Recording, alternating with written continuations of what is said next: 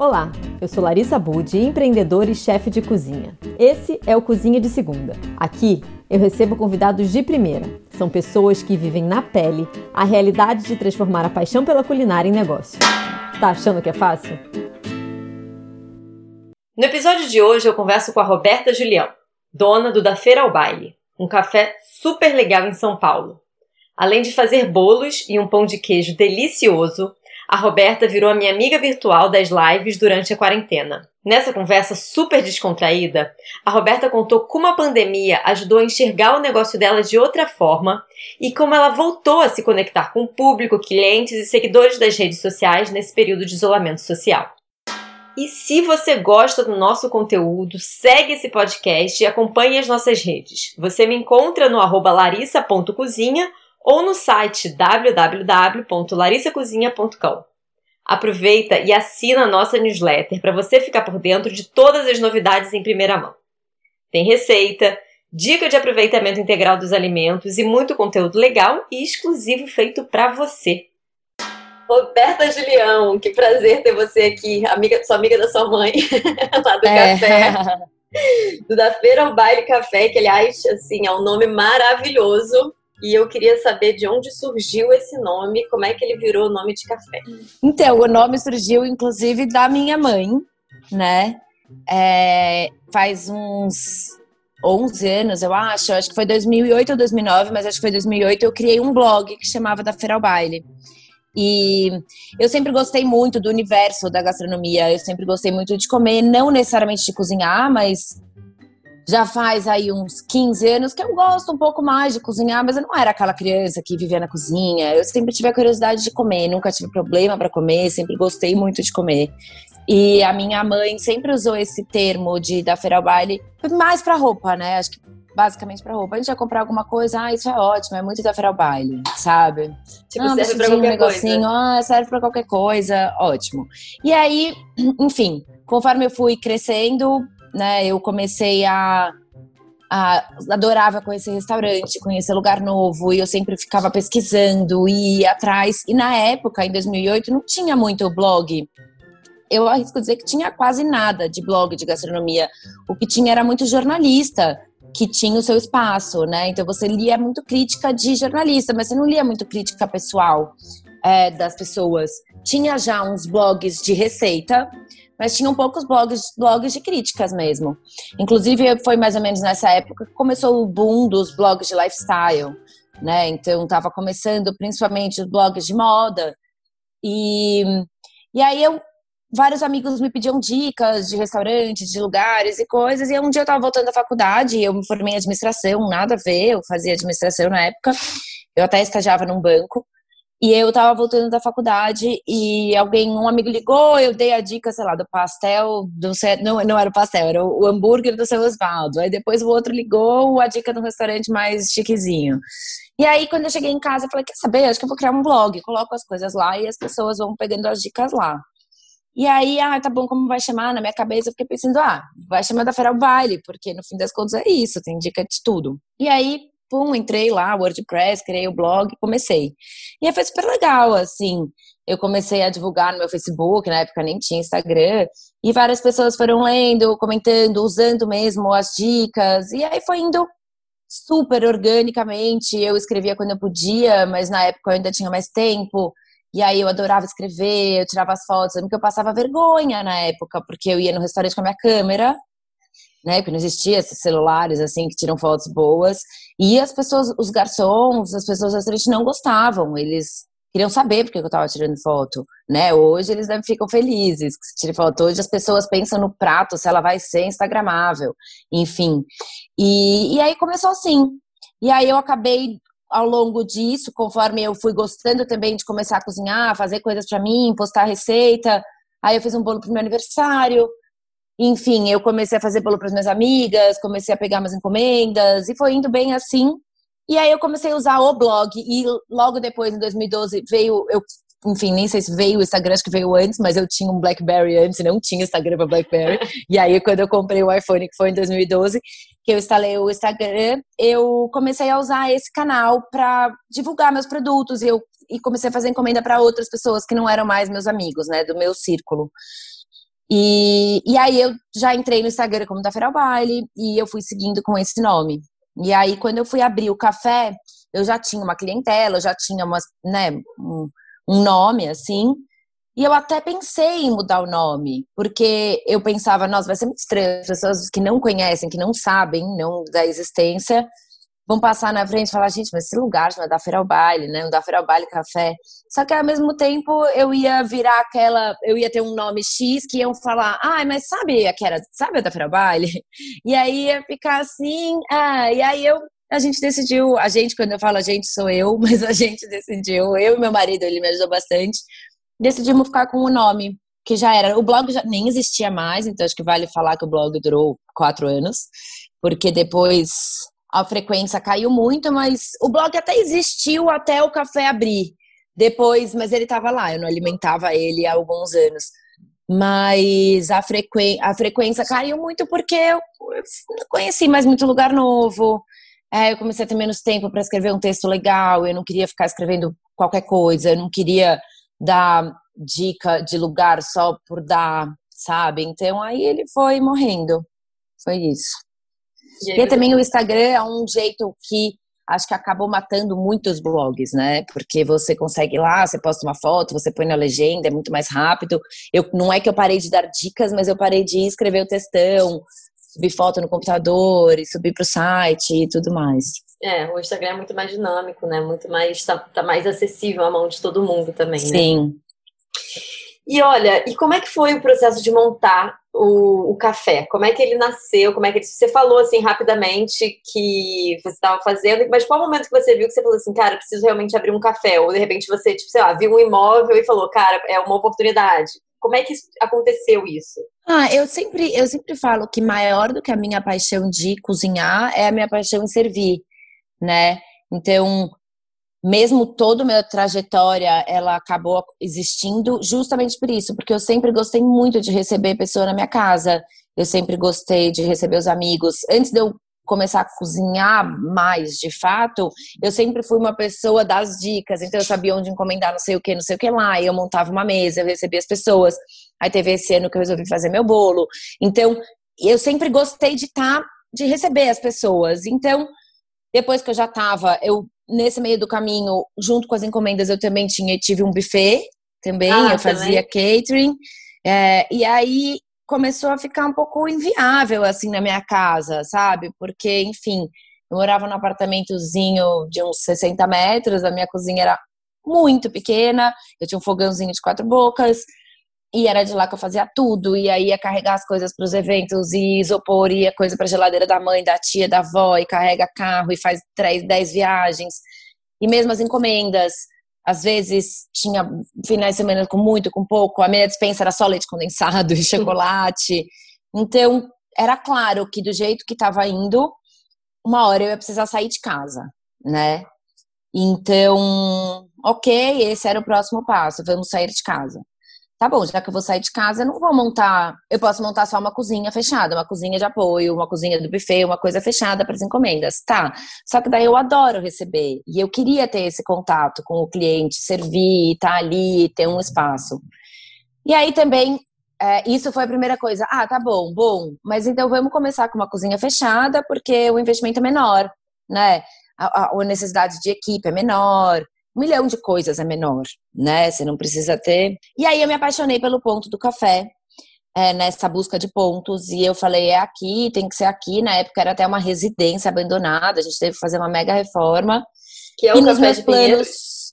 É, ah. é. E nos meus planos sempre esteve, por mais que eu montasse uma cozinha fechada, que era menos arriscado, eu sabia que se fosse dando certo, eu ia querer uma hora abrir para o público né? Então tá, então bom, já aqui, né? Foi um pouco no já aqui, já que a gente já vai montar, já que a gente achou esse ponto, já que esse ponto é caro, já que você quer no futuro, vamos arriscar agora. E aí foi isso. É, eu nunca esperei, na verdade, que fosse é, crescer tanto. Logo na primeira semana eu tive que ficar sem servir almoço por um dia, porque acabou todos os meus estoques. Eu que ficava na cozinha, eu fazia todos os bolos, eu fazia todas as tortas. E foi super legal, porque acho que também o ponto é bom, então já começou a ter um fluxo de almoço. E aí foi indo. eu já fazia torta de encomenda, eu já fazia o pão de queijo, eu já fazia algumas coisas, então isso eu já tinha pronto para o cardápio. Então, e aí aos poucos foi crescendo, entrando mais itens, mas foi mais ou menos isso. E hoje, é, hoje, além da loja, vocês têm também uma cozinha fechada, que é uma Temos a cozinha de produção, é, do delivery. E ela começou por isso, porque bom, faz cinco anos que a gente encontrou o imóvel, a gente ficou mais ou menos uns dez meses reformando, e a gente abriu no começo de 2016.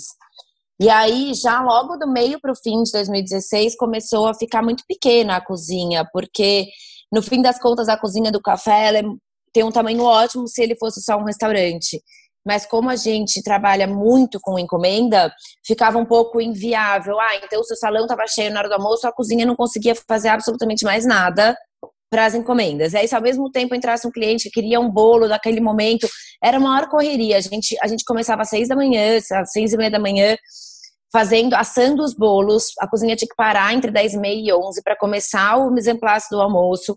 A gente ia até as três, das três até nove da noite, 10 da noite a gente começava as tortas. Então era uma loucura, sabe? Era super pequena. Então já ficou claro com o tempo que uma hora eu ia precisar ter uma cozinha de apoio, porque de lá eu não queria sair. E também acho que não faz sentido, acho que a cozinha de apoio fazia mais sentido mesmo. Então aí no, lá para o começo de 2017 é, essa ideia era real, assim, comecei a procurar um imóvel. E aí eu encontrei esse imóvel, enfim, é uma sobreloja, muito mais barato, é ali perto, mas não é, né, naquele, naquele buchicho ali. E de cara ela era, foi só uma cozinha de produção. Só que daí essa, esse, essa, né, esse próximo passo ele começou a ficar, ele ficou caro, porque no fim das contas ela é uma cozinha que não tinha nenhum faturamento, né? É, não necessariamente porque eu fui para a cozinha de produção, o meu, meu, meu faturamento do café ia aumentar. Eu só fiquei um pouco mais produtiva, obviamente. Ele aumentou um pouco, porque eu consegui ter uma oferta maior de produtos, atender um pouco mais de clientes, mas não foi ainda o suficiente para se pagar. Óbvio que com o tempo acabou sendo, mas a ideia daquela cozinha, desde que ela foi montada, já era ser um suporte para um dia ter um delivery, estar tá nos aplicativos, era bem nesse ano que estava começando a surgir o Uber Eats, antes a gente já tinha o iFood, o iFood era uma coisa de grandes, assim. Hoje o iFood tem de tudo, né? Na época não era muito. Então o Uber Eats também até tinha procurado a gente. E aí era essa a ideia, era ela começou de produção, a gente ficou uns meses só produção e aí a gente começou o delivery depois de uns meses lá. E vocês vendem também para outros restaurantes, não vendem? A gente já vendeu para uns dois, três, e hoje a gente vende só para o Botânica Café. A gente vende pão de queijo para lá também. É, e assim, eu acho que eu, eu cuido basicamente sozinha, né? Minha mãe me ajudou bastante, mas é uma ajuda do dia a dia ali, sabe? Não tem uma ajuda de, de planejamento, de buscar novos negócios, ou, enfim, de estratégia. Isso depende só de mim. Então, é, hoje em dia, hoje agora, com várias mudanças também de estratégia para a empresa, eu vejo que isso é um potencial. Eu gostaria de, de, de estar em mais, vender mais para um B2B assim, do que não só para o consumidor. E você nunca teve medo de fazer acontecer tudo sozinha? Porque você é muito nova é. também, né? Ah, não sou tão nova, eu tenho 34, mas sim, eu tinha 29 quando a gente, quando eu decidi abrir o café. É, eu tinha 28, na verdade, né? Quando a gente alugou o espaço e tudo mais, mas, enfim, eu, eu gostaria de ser mais nova até, para arriscar um pouco mais agora. Mas, ah, eu sempre tive, sim, eu acho que eu tive o medo, mas eu acho que o grande segredo também é que a gente começou pequeno, né? Comecei muito pequeno, eu tinha cinco funcionários no começo, custo super enxuto. É, então, também, se não fosse, se não desse certo, ia ser aquilo, não, foi, não era um risco tão grande. Então, é, uma, é assim, a gente sofreu por um tempo porque eu acho que muita gente olhando de fora achava que a gente era maior do que a gente era, né? Então, ai, não, não gosta da embalagem, não gosta de não sei o quê, acha que deixava a desejar em algumas coisas, mas o custo disso é muito alto, né? Então, hoje, agora, a gente está conseguindo é, melhorar várias coisas e, e, ter uma experiência, dar uma experiência melhor para o nosso cliente. Mas foi bem, bem, bem aos poucos. Então, é, eu acho que o maior medo que eu tive, na verdade, era de não acreditar em mim mesma, sabe? E não no negócio, ou se ele desse errado, porque se desse tudo bem. Mas eu vim de uma carreira onde eu nunca tinha me encontrado, né? Então, eu não sentia, eu tinha ficado, o máximo que eu tinha ficado no emprego era um ano, eu tinha vários dias que eu falava, ah, não quero trabalhar, sabe? Eu achava que eu não tinha é, essa disposição. Então eu achava que em algum momento eu não sabia o quanto eu ia conseguir estar comprometida ali com o meu negócio. E isso para mim foi super legal.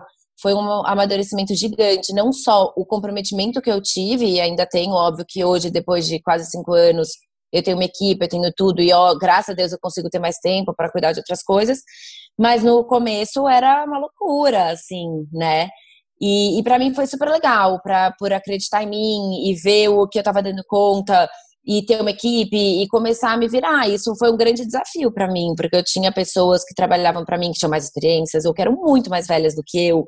E de certa forma eu tinha que ser um exemplo ali, né? Era para mim que as pessoas iam perguntar e eu não, não tinha resposta de 90% das coisas.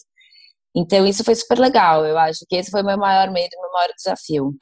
E olha só, você depois abriu também o café na, na Pinga, né? Que é uma loja aí também em São Paulo, e você acabou de fechar. Sim. Como é que foi essa, essa experiência, esse momento? Lidar com isso? Ah, é isso? Eu abri super recente, né? A gente estaria fazendo um ano agora em novembro, e, e no fim das contas, eu fechei por causa da pandemia, de tudo que aconteceu, mas não por uma questão financeira. É, claro que também, né? Mas por uma questão da pandemia e de tudo que a gente está vivendo e todo a, o cenário atual, me fez enxergar a empresa com outros olhos, né? Então, eu acho que até o, até o ano passado eu acreditava que para eu crescer, ou não só para ganhar dinheiro, então eu acho que isso é uma coisa muito importante. Para mim, o café nunca foi sobre o ganhar dinheiro. Obviamente que ele é saudável, é importante que seja, e me dá um dinheiro, mas é, ele sempre foi muito mais uma realização pessoal. Eu sempre quis ter um negócio pequeno, onde eu pudesse estar ali cuidando e tudo mais. E eu achava que para crescer, eu precisava ter mais lojas, né? Eu precisava atingir mais públicos, eu precisava estar no Itaim, eu precisava estar nos Jardins, eu precisava estar não sei aonde. Sem, sem pensar também o quanto isso me traria mais de custo, mais de dor de cabeça e mais de problemas. É, então, por muito tempo, enfim, eu acho que uma, um grande problema para mim hoje é não ter esse sócio, né? Essa pessoa que talvez fosse cuidar de outros negócios junto comigo e olhar outras coisas. Isso é uma coisa que também me dá uma limitação.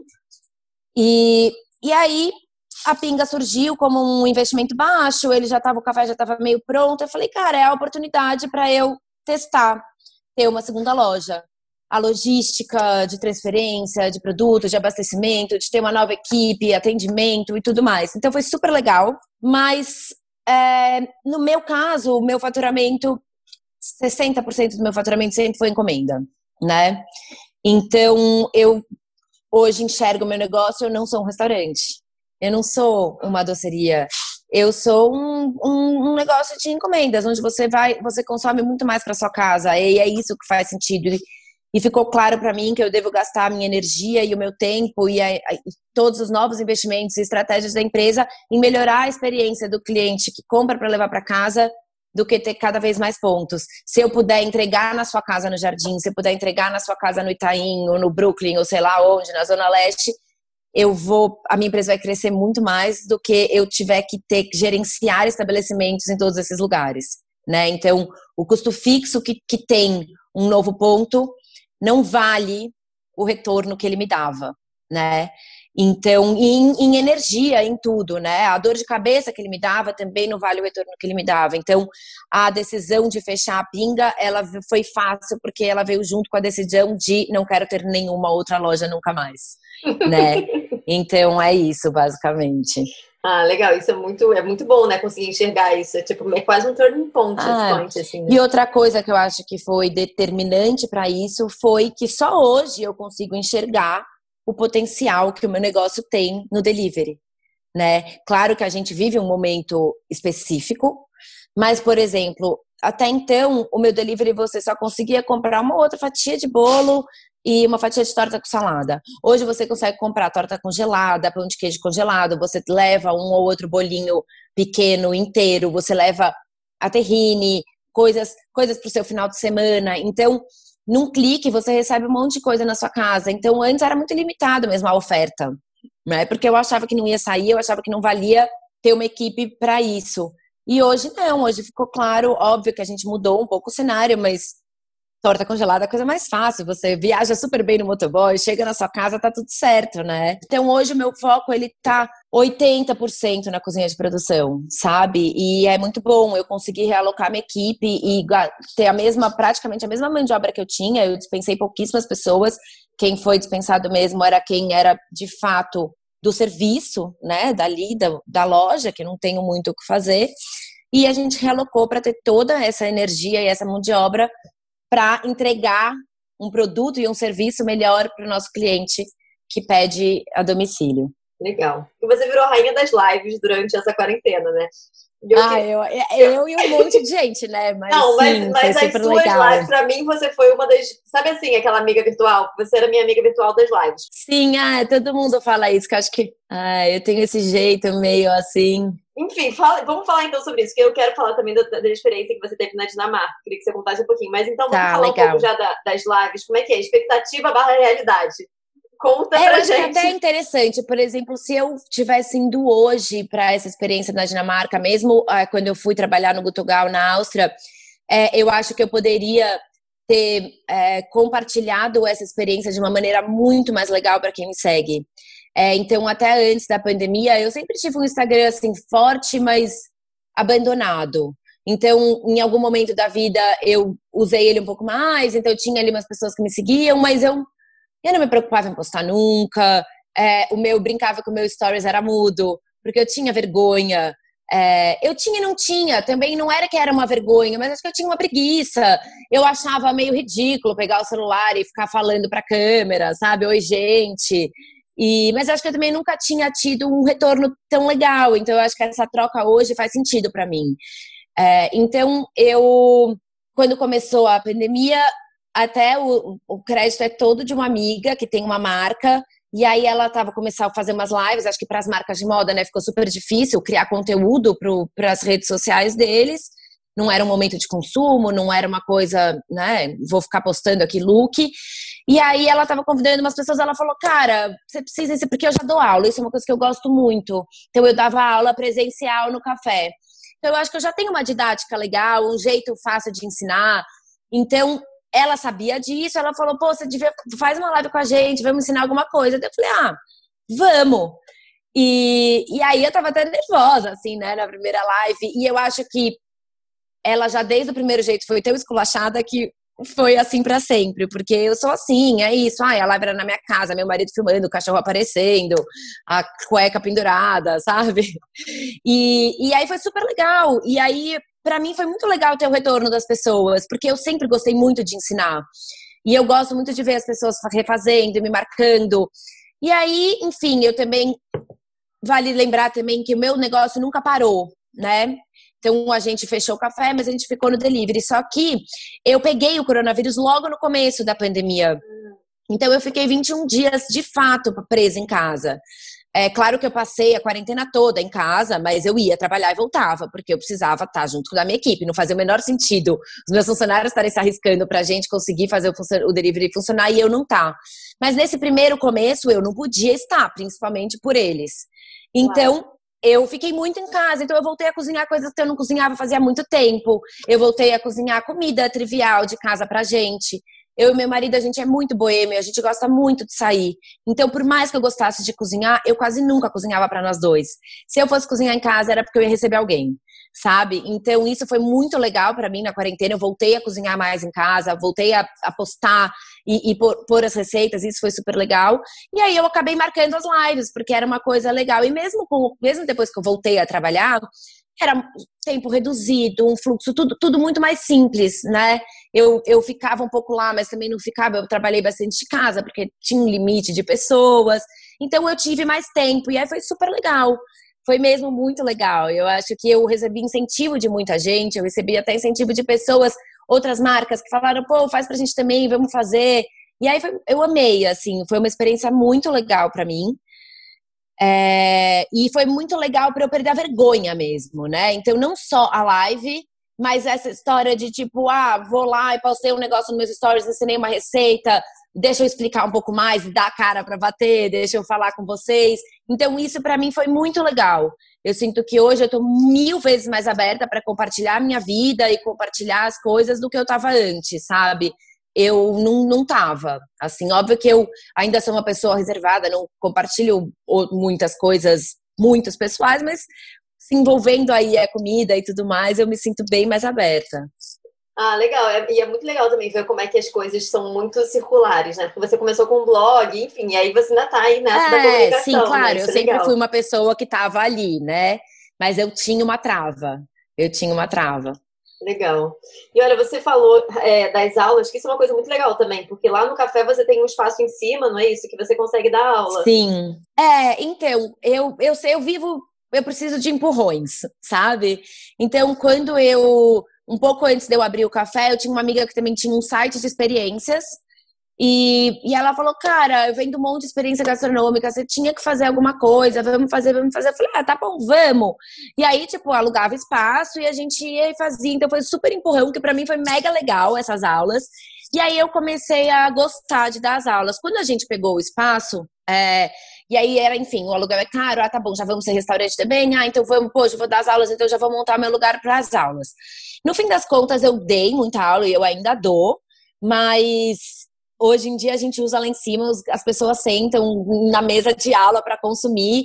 Talvez hoje em dia eu não teria o espaço de aula para eu dar aula, eu, eu usaria outro lugar e eu deixaria lá de salão. Mas para mim foi ótimo e eu acho que, pô, já que eu tenho algum espaço, vamos dar mais aulas, né? Claro, lógico. E é isso, é vivo também, né? Não é porque você montou ele para uma coisa. Ah, e é legal, pra... porque daí os clientes sentam lá e perguntam: ah, mas o que é esse espaço? Porque querendo ou não. É, Hoje eu acho que tem muita, muito mais gente que me conhece, que sabe que o café tem uma chefe, mas o crescimento do café e o que eu acho muito legal, porque nunca foi sobre mim, né? É, é sobre o café mesmo. E, e, eu nunca quis que tivesse tão atrelado o meu nome, por mais que tivesse, é, muitas pessoas que consomem o café, ou que vão no café, vão porque ele está num ponto legal, porque ele é bonitinho, porque passam na frente, porque moram por ali, ou porque trabalham ali perto. E conhecem o da Feira Baile sem conhecer a Roberta. E aí eu acho que as pessoas que sentam lá e perguntam para o garçom: ah, mas o que é esse lugar? Ah, aqui é a nossa chefe da aula. Então acho que isso rolava também né? A curiosidade da mesa, por que, que essa mesa? Por que, que, tem um fogão? Por que, que tem um forno? Mas o que, que é esse espaço? Então, isso foi legal. E eu acho que muito legal agora das lives e da quarentena e tudo mais, foi que eu consegui também mostrar um pouco mais a minha cara, mostrar quem tá por trás do café. Eu tive o retorno de muita gente que falava, pô, eu já adorava os bolos, já adorava o café, já conhecia, mas não conhecia você. Então, isso foi super legal também. Eu acho que foi muito positivo para mim, mas foi imensamente positivo para o café mesmo. Ah, legal, que bom, muito legal. E me conta então agora da experiência na Dinamarca. Eu quero, quero saber como é que foi. É, então, Até é porque é engraçado. É muito é. legal que você tem uma hortinha em casa também. É, é 100% por causa dessa experiência. Mas é engraçado, porque eu tava pensando nisso esses dias. Eu fiquei dois meses trabalhando num restaurante. E nesses dois meses eu não fiz um vídeo de mim olhando pra câmera, contando como tava sendo a minha experiência lá. Nenhum, mas assim, absolutamente nenhum, porque eu não, é, eu não conseguia. Não, né? mas deixa eu te falar uma coisa também, porque às vezes falta tempo trabalhando em restaurante. Ah, mas eu podia chegar em casa e falar, nossa, gente, deixa eu contar como foi meu dia hoje. Eu tinha três dias de folga na semana, sabe? Domingo, segunda. Eu simplesmente. E também, é, essa experiência da Dinamarca, ela, ela representou outras diversas coisas para mim. Então, também foi um pouco. Foi um pouco uma fuga para mim de tudo, assim. Então, eu queria estar tá vivendo aquilo naquele momento sem me preocupar com o que estava acontecendo fora. Eu não, não tinha a preocupação em compartilhar, era um momento meu. Então, eu acho que isso para mim também foi muito importante. Óbvio que tudo na vida acontece no seu tempo. Claro. Se hoje eu tiver uma experiência nova, eu iria compartilhar muito mais, porque hoje isso é importante para mim, eu gosto dessa troca, eu não via esse valor. E muita gente me perguntava, mas conta um pouco mais, quero saber um pouco mais, e eu não falava nada. Eu só postava fotos, postei muita foto, muita coisa do restaurante, a, a galera, mas não muito, enfim, a minha experiência mesmo, né, do meu lado pessoal. Bom, eu vou contar um pouco da trajetória que eu acho que vai fazer sentido. Então, bom, comecei a fazer as coisas de casa e tal, tal, tal. E em certo momento eu senti necessidade de largar o meu trabalho no que eu fazia. Eu trabalhava já na época com planejamento de produto para varejo, não era mais muito financeiro né, a área, mas eu já tinha me formado em administração. E eu decidi então largar e fazer gastronomia. Eu fui fazer o, um curso de extensão no Senac, que chama Cozinheiro-Chefe Internacional, que é bem legal, é de nove meses, assim, uma coisa rápida. E nesse meio tempo eu estagiei em alguns restaurantes e eu fui mordida por esse bichinho do restaurante, assim, da correria. Eu já tinha a correria do buffet, mas enfim, era uma coisa diferente. E eu gostei muito. Eu, eu gostei muito da, da história do restaurante, de soltar o prato, daquelas coisas lindas, numa alta gastronomia, mas eu não tinha conhecimento algum, né? Eu não. Fiquei, e eu fiquei com aquilo ali. Só que eu já tinha meio que o meu negócio, eu tive que parar por um tempo para trabalhar nos restaurantes, então foi indo. Eu vivia das vendas dos bolos, das encomendas dos, dos, dos buffets, eu nunca consegui ter de novo essa experiência, né? Eu sempre quis muito ir ficar um tempo fora e trabalhar em algum restaurante, em algum lugar. E aí, desde que eu abri o café, isso ficou inviável. Por anos, não, não conseguia, não passava pela minha cabeça deixar o café por dois meses. Então, quando eu vi que dava para eu ir, né? E que também eu já estava ali com os meus 32 anos, uma hora eu vou ter filho em breve, enfim, é eu te, quero ter, né? Eu falei, vou aproveitar esse momento. E eu acho que também foi um momento para mim de, de, de fuga mesmo do, de tudo, assim. Então eu, eu tive um momento de cansaço do café, né? Eu acho que depois que hoje em dia eu até sempre falo, ainda bem que a minha paixão maior mesmo é servir e ter esse contato com o cliente, porque para cozinha mesmo eu não vou faz tempo, né? Eu virei administradora 100% hoje do negócio, quase não vou mais para cozinha. Eu crio as coisas, obviamente, olho, mas eu vou muito pouco pôr a mão na massa mesmo. Então eu tava sentindo falta disso, eu tava sentindo falta de, de tomar a ordem de alguém e não dar mais ordem. Eu tava sentindo falta de ser funcionária e de não ser a chefe, de não ser a dona. Então era isso, foi um momento para mim de, de desligamento, sabe? Então foi muito importante. E a Dinamarca é um lugar que eu sempre quis conhecer. Copenhague é um baita polo gastronômico, um monte de restaurante, um monte de chefe incrível. E, e, eu acho que é um, é um lugar onde tem mesmo essa cultura de receber estagiários e tudo mais. E aí eu comecei a fazer uma busca. Ah, deixa eu ver o que, que eu acho que eu encontro. E eu caí no relé um dia falei, cara, me parece interessante. E a verdade é que eu mandei currículo para um monte de lugar. E tinha lugares que estavam mais abertos, tinha lugares que tinham um mínimo de tempo, tinha lugares que precisavam de visto, de um monte de coisa. E o relé se encaixou perfeitamente eu recebi a resposta do Jonathan, que era o, head chef, no meio de julho, e em um mês eu estava lá, né? Daí eu um, acelerei tudo e fui. Mas eu fui sem saber muito o que esperar, de verdade, assim, zero. Logo na primeira semana que eu cheguei lá, eu descobri que o Relê tinha outros, vários restaurantes no grupo, que eles tinham uma fazenda de orgânicos que o Christian tinha né, pensado justamente para abastecer, porque ele é super focado em sustentabilidade. O Relê já tinha ganhado por dois anos consecutivos o restaurante mais sustentável do mundo. E aí, isso não era muito uma realidade para mim, sabe? Acho que a gente vive aqui em São Paulo num mudinho que não que não estava assim muito pegado por isso. Acho que hoje o cenário mudou pra caramba. E, e, cara, eu fui muito impactada. Logo na primeira semana eles falaram: ah, então, os estagiários aqui, quem fica assim mais tempo que nem você, estagia na fazenda também. Então você vai passar duas semanas lá. Eu falei, tá, mas, né, eu lá querendo estar no serviço, no restaurante, de cara eu achei ruim. Eu lembro que eu até zoava com as pessoas, bom, mas eu vim pra cá, não foi para ser fazendeira. E hoje é o meu sonho, assim, a coisa que eu mais gosto. É, eu amo isso, plantar, cultivar, ver crescer, e é um, um, um sonho meu hoje ter uma terra para isso, né? Então, foi muito legal. E, e, o mais legal de tudo era que a gente tinha a oportunidade, a gente, a gente trabalhava na fazenda das seis da manhã às duas da tarde, a gente colhia todas as coisas, fazia a entrega para os restaurantes e depois eu continuava no restaurante das três da tarde até as oito. Geralmente era até a uma da manhã, mas como eu tinha que estar às seis da manhã na fazenda no dia seguinte, quem era o estagiário da fazenda saía mais cedo. Então era muito legal. Eu tive a oportunidade de, de manhã, colher uma coisa, à tarde, ajudar a preparar aquilo e à noite servir aquilo, porque eles colocavam também o estagiário no serviço. Ah, você, né? Você se sentia à vontade. Então, para mim, começou toda essa quebra de barreira de ser envergonhada aí. no, no, segundo dia que eles me, no primeiro dia que eles me colocaram no serviço, eu já tive que levar um prato que eu nem sabia direito do que era, apresentar ele em inglês para umas pessoas estranhas numa mesa num restaurante de alta gastronomia, sabe? E também o puto esporro do chefe, porque eu fiz tudo errado. Mas tudo bem. E o mais engraçado era que eu via que os outros estagiários, eles ficavam nervosos, eles choravam, eles tinham medo. E eu tava achando perfeito tomar grito, sabe? Era tudo que eu queria. Ah, o problema é seu. Você que agora vai resolver com o cliente, não sou eu. Eu que dei o problema, agora o problema é seu, não é meu restaurante. Porque eu vivia o oposto disso na minha realidade, né?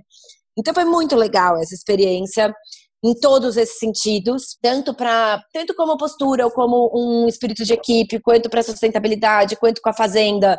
É, eu acho que a Dinamarca em si é, é muito inspiradora pelo modo de vida deles, né? O, o, o, a, o, o quão é muito baixo o consumismo, quanto eles dão valores para coisas pequenas, para estar juntos, para conversar é, é, é outra dinâmica do que a gente está acostumado, sabe? Foram tantas mudanças para minha rotina que isso foi muito legal. Então eu, eu, eu sou outra pessoa, assim, de fato, né? Não de, só por isso, mas por eu voltei para São Paulo tentando aplicar um monte de coisa que eu comecei a dar mais valor e que talvez eu não desse antes. Então isso foi muito legal para mim, muito mesmo. Muito mais do que o restaurante. Sempre me perguntam: "Ah, mas e a receita que você aprendeu lá?" Eu não aprendi muito. Nossa, porque eu, pelo eu contrário. Era, não, imagina, óbvio, mas a cozinha em si não, porque no fim das contas eu era um apoio, né? Obviamente. Eu sei fazer algumas coisas, mas eu era um apoio. Eu não fazia um negócio do começo ao fim, eu não soltava um prato. Eu finalizava um prato, eu levava na mesa, eu fiquei, depois eu pedi para ficar na confeitaria no último mês, então óbvio, que dos preparos da confeitaria eu sei bastante coisa, mas não é aplicável, é nitrogênio líquido, é não sei o que lá. Então, no fim das contas, foi muito mais a experiência, foi muito mais a experiência pessoal mesmo do que do que de chefe, né? claro, né? Assim, lógico, de é. Mas isso é o mais Mas importante, que na verdade é isso que acaba você levando, né? E, e certeza que isso também levou para sua experiência como como gestora de um restaurante, assim, não tem a menor dúvida. Super, é, acho que sim, é, sem dúvida. E, e também na vida, eu acho que eu, eu consegui mudar vários valores que eu tinha, sabe? E isso, isso impactou bastante em um monte de coisa. Foi bem legal. Ah, que bom. Máximo. Adorei saber um pouquinho. É, isso é uma coisa também importante, porque por, por um tempo eu achei que eu precisava ficar colocando as minhas ideias lá, né? Então, ai, e aí eu punha e não vende, é frustrante. Ai, bota um prato, uma coisa. Não, gente, isso aqui não é isso, né? As pessoas vêm aqui para comer torta com salada e comer o bolo. Então, não é lá. Lá é isso, super legal, deu muito certo. Então, hoje eu tenho clareza disso. E a pandemia também me fez cortar um monte de coisa do cardápio e ver que eu tenho que gastar energia no que de fato meu público de lá quer. Então, hoje eu tenho uma clareza de talvez tentar um negócio novo, para suprir esse meu lado mais chefe, né? Roberta, de verdade, assim, amei. Obrigada mesmo. Ai, que bom! Eu vejo bastante gente, assim, né, querendo também mudar de carreira, ou enfim. E eu, a minha dica é sempre isso, cara, começa pequeno e faz porque você gosta mesmo. Porque o que você gosta mesmo vai sumir, depois vai vir um monte de outra coisa.